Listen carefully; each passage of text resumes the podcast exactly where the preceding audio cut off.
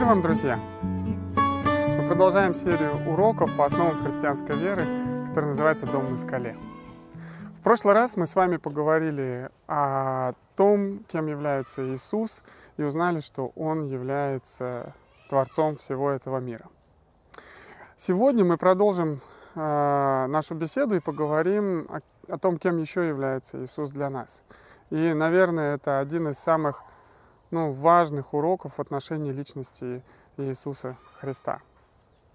Давайте для начала откроем с вами Евангелие от Луки, вторую главу, и прочитаем 11 стих. Здесь сказано,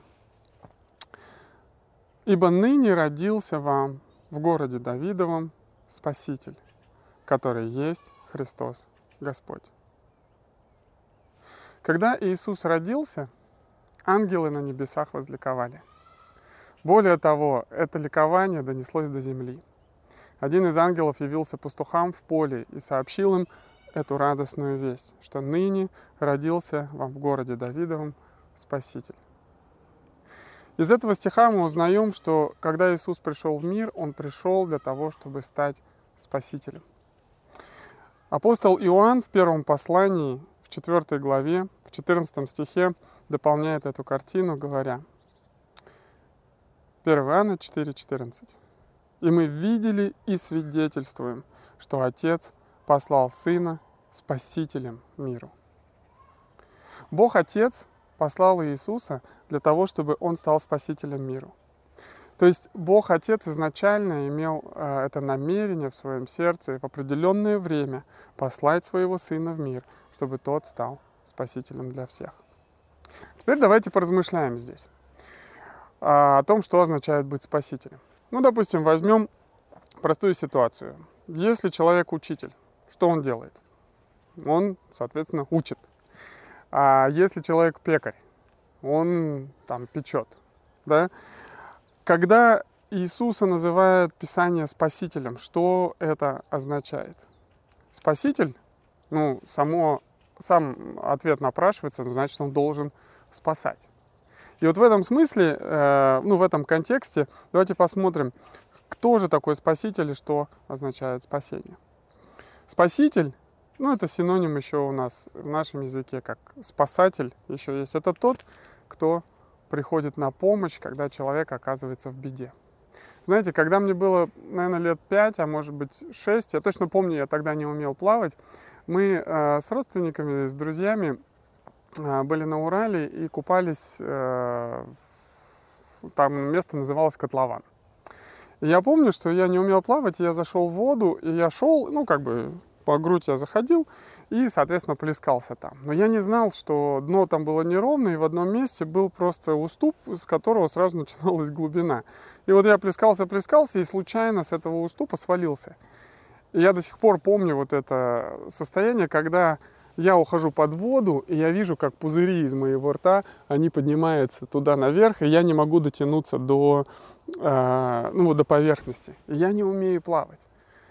И вот этот страх и ужас, я помню эти пузыри, и я также помню, что буквально в следующее мгновение в эту воду ну, протягивается рука, и кто-то меня хватает и вытаскивает наружу.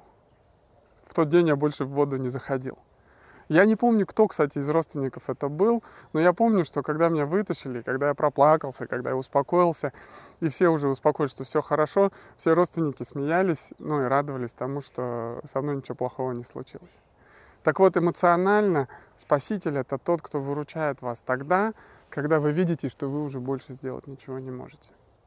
Когда мы слышим в городе сирены от э, там, пожарной или от скорой помощи, мы понимаем, что, наверное, для кого-то сейчас настал такой момент, когда пришла беда, и когда человек не может ничего с этим делать, и он нуждается в помощи.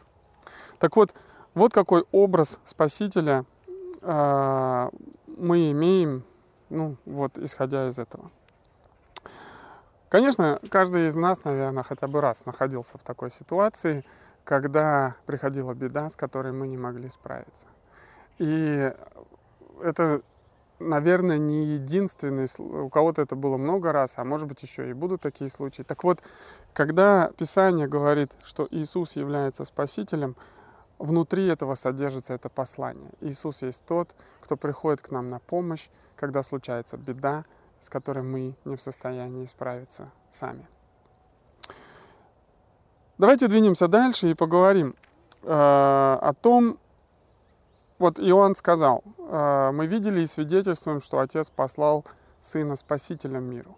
Но возникает из этого вопрос, э, почему Бог послал Иисуса Спасителя миру? Зачем нужно было это делать? И вообще, от чего Иисус спасает нас? Для этого давайте откроем Евангелие от Иоанна, третью главу, и прочитаем 16 стих. Это один из золотых стихов Библии. Здесь сказано, «Ибо так возлюбил Бог мир, что отдал Сына Своего Единородного, дабы всякий верующий в Него не погиб, но имел жизнь вечную. Ибо не послал Бог Сына Своего в мир, чтобы судить мир, но чтобы мир спасен был через Него». Это был еще и 17 стих. Так вот, из этого отрывка мы можем увидеть, почему Бог послал Иисуса в мир. Сказано, ибо так возлюбил Бог мир. То есть мотивация Бога Отца состояла в том, что Он из любви к этому миру увидел необходимость в том, чтобы послать своего Сына для спасения. Дальше возникает вопрос, а зачем, для чего это произошло? Потому что дальше в стихе говорится о том, дабы всякий верующий в Него не погиб, но имел жизнь вечную. То есть Бог послал Иисуса в мир для того, чтобы мы не погибли, но имели вечную жизнь.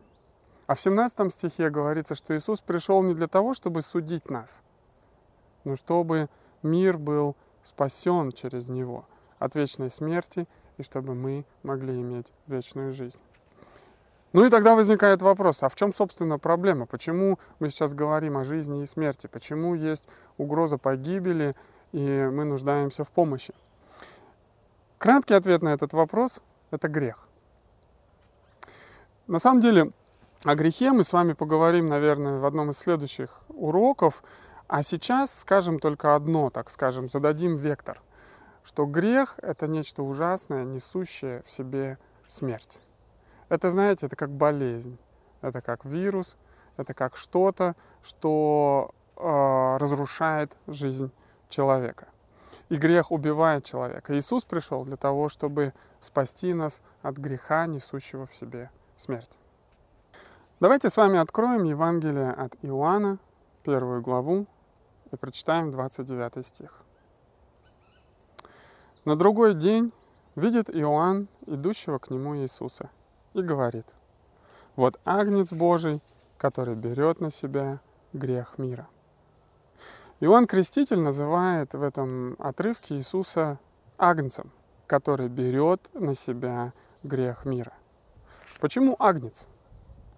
Почему такое сравнение? Для этого нужно почитать Ветхий Завет. Вообще об этом говорится более детально в книге Исход в 11 и 12 главах. А вообще э, ситуация была такая. Где-то за 1500 лет до этого времени израильский народ находился в рабстве э, в Египте. Вот. И вообще народ находился под угрозой вымирания, потому что уже фараон издал указ, чтобы всех мальчиков у евреев э, уничтожали, не давали им жизни. То есть народ был под угрозой смерти и вымирания. И вот в это время Бог решил спасти свой народ. И он призвал Моисея, открылся ему в горящем кусте и сказал о том, чтобы тот пошел к фараону и был вот тем посредником, через которого Бог освободит Израиль из этого рабства. И Бог послал 10 казней на, э, на Египет, чтобы фараон в конце концов отпустил, освободил Божий народ и позволил ему уйти поклоняться Богу Э, в обетованную землю. И вот десятая казнь была самая страшная. Э, в одну ночь Бог определил, что в одну ночь эта казнь придет на землю и погибнут все первенцы э, во всех египетских семьях. Но для того, чтобы смерть не пришла в дома израильтян, Бог дал указание взять агнца, то есть однолетнего ягненка, принести его в жертву, взять его кровь и помазать косяки домов этой кровью. И тогда ангел смерти, когда проходил ночью через весь Египет, видя эту кровь, он не заходил в эти дома. И смерть обходила стороной эти дома. Так вот этот образ Агнца, он стал центральным образом в освобождении Израиля из рабства. И каждый год люди праздновали Пасху, потому что Пасха буквально означает, что смерть прошла мимо. И вот здесь апостол Иоанн называет Иисуса Агнцем Божьим и говорит, что Он берет на себя грех мира.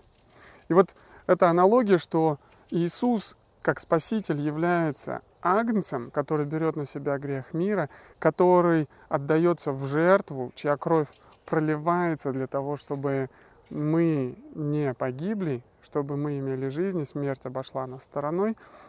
Вот что есть в образе Иисуса Христа как Спасителя. Теперь давайте погрузимся немного в такую, знаете, серьезную часть, попытаемся понять, а каким образом Иисус спасает нас. Для этого мы обратимся к посланию к евреям. Начнем с 9 главы, прочитаем 22 стих. Евреям 9.22 говорит, «Да и все почти по закону очищается кровью, и без пролития крови не бывает прощения». Смотрите, в этом стихе говорится о том, что грех, э, ну то есть прощение э, в отношении греха, это очень ну, так скажем, очень дорогая цена у этого. Грех очень серьезная вещь имеет серьезные последствия. Ветхозаветный закон четко определял, что если ты хочешь получить прощение от грехов и очиститься, то это не происходит без пролития крови. Без пролития крови не бывает прощения. Вообще говоря, во времена Ветхого Завета люди поклонялись Богу в храме. В этом храме было две комнаты. В первую комнату входили священники для служения, для поклонения Богу, но была еще вторая в глубине комната, которая называлась Святое Святых. В эту в комнату мог входить только первосвященник. И входить он мог туда только один раз в год. И входил он в эту комнату с кровью животных для очищения всего народа. И такой был порядок для очищения. Вот почему без пролития крови не было очищения и прощения. И так длилось многие тысячи лет, от времен Моисея до времен, э, ну, до времен Иисуса Христа. Полторы тысячи лет. И э, такой был порядок. Получается, что в ветхозаветные времена люди проливали кровь животных для того, чтобы очищать собственные грехи. И в этом законе было несовершенство – и это несовершенство было до поры до времени. Потому что потом пришел новый порядок. Если мы откроем послание к евреям 10 главу и прочитаем с 1 по 4 стих, мы как раз увидим несовершенство этого закона. Потому что здесь сказано, закон, имея только тень будущих благ, а не самый образ вещей, одними и теми жертвами, каждый год, каждый год постоянно приносимыми, никогда не может сделать совершенными приходящих с ними. То здесь говорится о том, что закон это всего лишь тень того, что должно было прийти в будущем. То есть он не являлся тем совершенством, которое Бог задумал для нас, людей. И по закону жертвы, которые приносились каждый год, не могли сделать совершенными людей, приходящих к Богу. Во втором стихе дальше читаем. Иначе перестали бы приносить их, потому что приносящие жертву, быв очищены однажды, не имели бы уже никакого сознания грехов. То есть, если бы закон был совершенным, то достаточно было принесения одной жертвы. Но жертвы приносились каждый год. И зачем же они приносились? Третий стих нам говорит, что жертвами каждогодно напоминается о грехах. Ибо невозможно, чтобы кровь тельцов и козлов уничтожала грехи. Смысл жертвоприношения в Ветхом Завете был в том, чтобы напоминать людям об их грехах. И очищение, которое происходило, оно происходило больше по форме, чем по сути, потому что внутреннюю природу греха с помощью жертв было невозможно победить. И сказано, что невозможно, чтобы кровь тельцов и козлов уничтожала грехи. Так вот, Ветхий закон, Ветхий Завет, закон Ветхого Завета, он был несовершенным. Жертвоприношения не могли очищать наши грехи. Они просто напоминали нам о грехах. И что же Бог задумал сделать после этого? Об этом мы читаем в послании к евреям в 9 главе с 11 по 15 стих. И здесь говорится, начнем с 11 стиха. «Теперь же явился Христос, первосвященник благ, что у нас есть. Хотя он и не служит в том шатре, где, вспомните, как тот, кто один раз в год имел право входить в святое святых с кровью животных для очищения народа. Так вот Иисус – особый первосвященник, который вроде бы и не служил в Иерусалимском храме, но при этом служи, э, стал служить в более совершенном месте.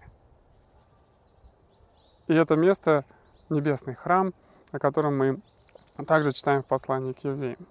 Давайте посмотрим дальше, 12 стих. Помимо того, что Иисус является первосвященником, здесь сказано, «И Он не приносил крови козлят и телят, когда входил туда, а вошел в святое святых, раз и навсегда пролив собственную кровь, и приобрел тем самым для нас вечное отпущение грехов». Первосвященники входили с кровью животных. И Иисус пришел в святое святых с собственной кровью, пролитой на кресте. И благодаря этому он приобрел для нас вечное отпущение грехов. Первосвященники получали, ну так скажем, а, своим действием получали отпущение грехов только на год. Жертва Христа, пролитая его кровь, дала отпущение грехов вечное, как сказано об этом в 12 стихе. Читаем дальше, 13 стих. «Ибо если кровь козлят и телят, окропившая нечистых, или пепел коровы, осыпавший их, может осветить их, и они очистятся внешне, то насколько же действеннее кровь Христова, Он через вечный Дух предложил себя в жертву, как незапятнанную жертву, и кровь Его очистит нашу совесть от греховных поступков, несущих смерть, чтобы мы служили Богу живому. То есть здесь говорится о том, что подобно тому, как по Ветхому Завету и закону э, вот жертвы, которые приносились, все-таки внешне освещали людей, освещали народ, то насколько действеннее кровь Христова. Потому что здесь говорится, что Он, принеся себя в незапятнанную жертву, пролив свою чистую кровь, очищает уже не просто наше внешнее, ну так скажем, тело, а говорит, он, э, и кровь его очистит нашу совесть от греховных поступков, несущих смерть. То есть жертва Христа имеет силу очищать не только нас внешне и на какое-то время, она имеет способность очищать наше сердце, нашу совесть и делать это навечно. И освобождать нас от э, смерти, которая происходит от греха. И также в конце говорится, чтобы мы служили Богу живому. То есть еще Иисус приносит себя в жертву для того, чтобы открыть нам новый путь для жизни, в котором мы можем служить Богу живому, иметь к Нему прямой доступ. И, наконец, 15 стих 9 э, главы. «И поэтому Христос – посредник в новом соглашении между Богом и людьми, чтобы те, кого призывает Бог, могли получить обещанное Богом». Посмотрите, Иисус здесь называется посредником – который э, стоит между нами и Богом. Для чего? Для того, чтобы мы могли получить Божьи обетования. И дальше мы читаем. Они могут получить все это навечно, ибо Христос умер, чтобы искупить грехи, совершенные людьми при первом соглашении, и освободить их от грехов. То есть мы видим картину, что Иисус является посредником, который нас в нашем состоянии как бы подводит, дает нам как бы мост к Богу для того, чтобы открыть вот этот путь, который до этого был а, закрыт грехом. И не только Он может нас привести к Богу, но и Он может от Бога дать в нашу жизнь благословение. И 15 стих говорит, что а, мы можем получить все это навечно, благодаря жертве Иисуса Христа. Возможно, у вас появился вопрос, почему только Иисус мог сделать то, чего, по идее, могли... Почему не могли этого сделать первосвященники до Него? Ведь было множество первосвященников. Почему именно во время Иисуса и когда Он пришел, это стало возможным? А, для того, чтобы ответить на этот вопрос, давайте откроем послание к евреям, 4 главу, и прочитаем 14 и 15 стих. И здесь говорится следующее. «И раз у нас есть великий первосвященник, вознесшийся на небеса, Иисус, Сын Божий, давайте твердо держаться веры, которую исповедуем. Ибо наш первосвященник может понять нашу слабость, ведь когда он жил на земле, то был искушаем так же, как и мы, но не согрешил. Иисус называется в этом отрывке не просто первосвященником, а великим первосвященником. Он великий, потому что никто до него не мог вознестись и служить Богу в небесах. Все первосвященники служили Богу на земле, в храме, который был всего лишь образом небесного храма. А Иисус стал великим первосвященником, который вошел в небесный храм и там начал служить э, как, умил, как умилостивление э, за наши грехи перед Богом. Но почему он смог туда попасть? 15 стих говорит о том, что он смог туда попасть, потому что, несмотря на то, что он жил на земле, и был искушаем так же, как и мы, но он не согрешил. Мы знаем, что в природе Бога есть святость. И святость означает, что никакой грех не может быть допущен, допущен в его присутствии. Это, знаете как, это вот так для сравнения, вот солнце когда светит, здесь на вот этом расстоянии на Земле мы ощущаем тепло. Но если мы начнем приближаться к солнцу, то вот э, все черные части, которые на нас, поглощающие свет, они начнут нагреваться и выгорать. Вот, в первую очередь. А то, что белое или, так скажем, зеркальное, оно будет отражать и оно будет сохраняться. Так вот, все нечистое, все грязное, все черное при приближении к Богу, оно просто уничтожается. И поэтому никакой человек не мог приблизиться к Богу. Почему и в Писании в Ветхом Завете говорят, что невозможно было увидеть Бога и остаться при этом в живых? Потому что человек в своем состоянии грешности, он просто уничтожается при приближении к Богу. Единственный, кто может обитать в присутствии Божьем, это безгрешный совершенный человек. И Иисус был первым человеком на земле, который, будучи искушаем так же, как и мы, не согрешил и поэтому получил право и доступ быть первосвященником в небесном храме пред Богом. И давайте прочитаем еще 1 Иоанна, 2 главу, 1 и 2 стих. Здесь сказано, дети мои, сие пишу вам, чтобы вы не согрешали. А если бы кто согрешил, то мы имеем ходатая пред Отцом Иисуса Христа, праведника. Он есть умилостивление за грехи наши, и не только за наши, но и за грехи всего мира. Здесь перед нами еще открывается а, ну, особая грань того, что Иисус является нашим Спасителем. Он здесь называется ходатаем. Ну, если кому-то непонятно, э, синоним этого слова – это заступник, а еще проще – адвокат. То есть он тот, кто ходатайствует за нас перед Богом.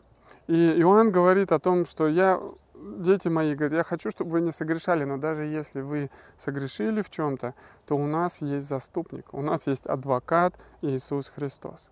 И в этом плане Он и по сей день спасает нас, защищая Э, нас э, в те моменты, когда мы падаем, когда мы согрешаем, Он наш заступник перед Богом. Он есть умилостивление за грехи наши, и не только за наши, но и за грехи всего мира. Вот такой интересный у нас получился разбор по тому, как Бог, э, как Иисус спасает нас. То есть мы видим, что Иисус пришел, стал спасителем миру, став вот этим агнцем, который принес себя в жертву, а, который пролил свою совершенную кровь, но благодаря тому, что он не согрешил, он стал первосвященником, который вознесся на небеса, и он совершил приношение, которое навечно освобождает нас от греха, если мы принимаем эту жертву. И поэтому уже нет необходимости в новых жертвах, нет необходимости в животных жертвенных. Наступил новый порядок, благодаря тому, что Иисус является нашим Спасителем. И вот в заключении хотелось бы, знаете, задуматься вот о чем. Есть, есть такие три аспекта, три черты Божьего характера, которые тоже связаны со спасением. И давайте вот о них поговорим и попытаемся проиллюстрировать, каким образом это все взаимосвязано. У Бога есть три черты в характере. первая черта, что Бог всегда справедлив. Второе, что Бог милостив. И, тре- и третье, Бог благ. Так вот, а, что же такое справедливость, милость и благодать? Есть такое, ну, такое ряд определений, они мне нравятся, где говорится, вот представьте, что если вы совершили преступление, что такое справедливость? Справедливость это когда ты получаешь то, что ты заслужил. А милость что такое? Милость это когда ты не получаешь то, что ты заслужил. А тогда что такое благодать? А благодать это когда ты не получаешь то, что ты заслужил. И вот эти три определения, они для нас являются как бы ориентиром. Справедливость, милость и благодать. Теперь, как это связано с Иисусом Христом, как это связано со спасением? Иисус Христос, придя в этот мир, позволил всем этим трем вещам реализоваться в своем э, служении, в своей жертве. Вот. Чтобы проиллюстрировать это на примере, давайте э, так это сделаем. Представьте себе человека, который запутался в жизни. Ну, допустим, стал наркоманом э, или попал, попал в алкогольную зависимость. И вот этот человек, запутавшись в грехе, он пытается как-то из этого состояния выбраться, у него ничего не получается. И в какой-то момент он просто опускает руки и решает просто плыть вниз по течению. Каждый день думает о том, где взять новую дозу или как напиться и забыться. И вот так он живет, и у него уже полный бесперспективняк в жизни. Вот. И в какой-то момент он, э, движимый своей нуждой, он решает, что ему нужны деньги или средства для того, чтобы еще что-то взять. Он решает залезть в квартиру и ограбить ее. И он залазит и натыкается на хозяина, и просто по инерции начинает его избивать, потом э, забирает все ценности и, желая скрыть следы, допустим, он берет и просто поджигает квартиру и убегает. Но, ну, происходит пожар, там жильцы все страдают в доме, но хозяин выживает в этой ситуации. Вскоре его ловит полиция, э, начинается расследование, уголовное дело, все указывает на него, все всем понятно, и он сам понимает, что он сам во всем этом виноват. Начинается суд. И представьте, что в этой ситуации... И это, вот это что? Это будет справедливость. То есть произошло что-то, за что должно быть понесено наказание. Это справедливость. Но представьте, что пострадавший в этой ситуации в зале суда подходит э, к обвиняемому, этому молодому человеку и говорит ему, ну так, на, на ушко или так, в личной беседе, говорит, знаешь, я понимаю тебя, я понимаю твою боль, и я понимаю, почему ты это сделал. И я не обвиняю тебя. Я хочу снять с тебя все свои обвинения, я прощаю тебя. Вот это будет милосердие. Если он при этом добавит, что я никаких ну, претензий и штрафов я к тебе не буду предъявлять, то вот это будет милосердие. То есть он дает возможность этому человеку не получать то, что он заслужил. Но это еще не конец. А к судье, допустим, он обращается, э, потерпевший, и говорит, товарищ судья, или господин судья, или как у нас там обращается к судье, говорит, знаете, я по профессии адвоката, я бы хотел вступиться за этого молодого человека и э, ну, ходатайствовать за него. И он вступается, и он э, берет на себя все судебные издержки, он соглашается оплатить все штрафы, он делает это все бесплатно, и в итоге а, суд доходит до того, что молодого человека, принимая во внимание все обстоятельства, а, милуют и отпускают на свободу. Как вы думаете, что будет думать этот молодой человек? И вот он в своих раздумьях выходит из зала суда, а вот этот адвокат его встречает и говорит, знаешь, что я подумал? Ты сейчас свободен, но это пока внешняя свобода. Я вижу, что тебе нужна еще и внутренняя свобода. Я хочу, чтобы ты освободился от того греха, от тех зависимостей, в которые ты попал. Он говорит, у меня есть друзья, и есть реабилитационный центр, давай я, так скажем, походатайствую за тебя, поехали со мной, я отвезу тебя туда, они помогут тебе выбраться из этого состояния, потому что они сами там были, они знают, как оттуда выйти. И он говорит, не беспокойся ни о чем, все расходы, всю оплату по репцентру я возьму на себя, и я, если что, буду рядом, если нужна будет какая-то помощь. Так вот это уже благодать. Смотрите, справедливость, милосердие и благодать. В этом адвокате свершилось все. Суд получил справедливость, все штрафы и моральные издержки и пошлины были оплачены. А, милосердие свершилось в том, что он простил этого молодого человека, а благодать пришла в том, что он еще и одарил его благом, давая ему то, что он на самом деле не заслужил. Так вот, в этом примере Иисус Христос как раз и является тем ходатаем, тем адвокатом, который, придя в этот мир, позволяет Божьему суду свершиться над грехом, который позволяет милосердию Божьему реализоваться через то, что через жертву Христа мы получаем прощение наших грехов. Ну и помимо всего прочего, Бог являет свою благодать, потому что Иисус приходит не для того, чтобы просто нас не наказать. Он приходит для того, чтобы нас спасти и дать нам вечную жизнь и все благословения, которые Бог имеет для тех, кто следует за Ним. И вот она, справедливость, милосердие и благодать, которые реализовались в жертве Иисуса Христа. Поэтому Иисус вот такой Спаситель, несущий в себе и справедливость, и милосердие, и благодать. И в заключение я воспользуюсь таким как бы образом, который всегда жив во мне. Знаете, в разных вероисповеданиях, и, по-моему, мы где-то уже говорили в одном из уроков, что очень часто человеку нужно как бы подняться из своего состояния и подняться на гору для того, чтобы встретиться с Богом. Так вот, мы имеем Иисуса Спасителя, который сам пришел с небес, спустился с этой горы, образно говоря, к нам, в наше состояние падшести, зависимости, когда мы, возможно, оказались вот в этой грязи, в беде, и мы не можем э, выбраться из этого состояния, и Он протягивает нам руку и говорит, давай я выведу тебя из этого состояния. Все издержки на мне. Все я оплачу за свой счет. И не только я это сделаю, но я хочу вывести тебя к новой жизни. Жизнь, которая является жизнью с избытком. Пойдем со мной. Давай начинать новую жизнь. Теперь вопросы для обсуждения, как обычно. А, хотелось бы, чтобы вы а, подумали вот над какими двумя вопросами и пообсуждали. Первый вопрос. Почему Иисус должен был принести себя в жертву? Почему такой план возник у Бога? Ну, нельзя, почему нельзя было что-то другое поду, ну, придумать? Или как-то, почему как-то вот так, а не иначе?